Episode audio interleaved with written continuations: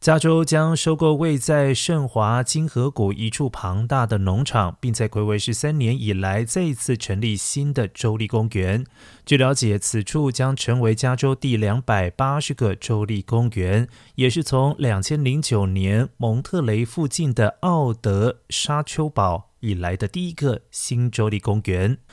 而州长纽森已经为新公园预留了五百万美元，作为七月一号开始的财政年度修订预算提案的一部分。这一大片将近四平方英里的景点，将以柳树以及山谷橡树为主要的吸引特色。此外，露营地将可能在五年之内推出。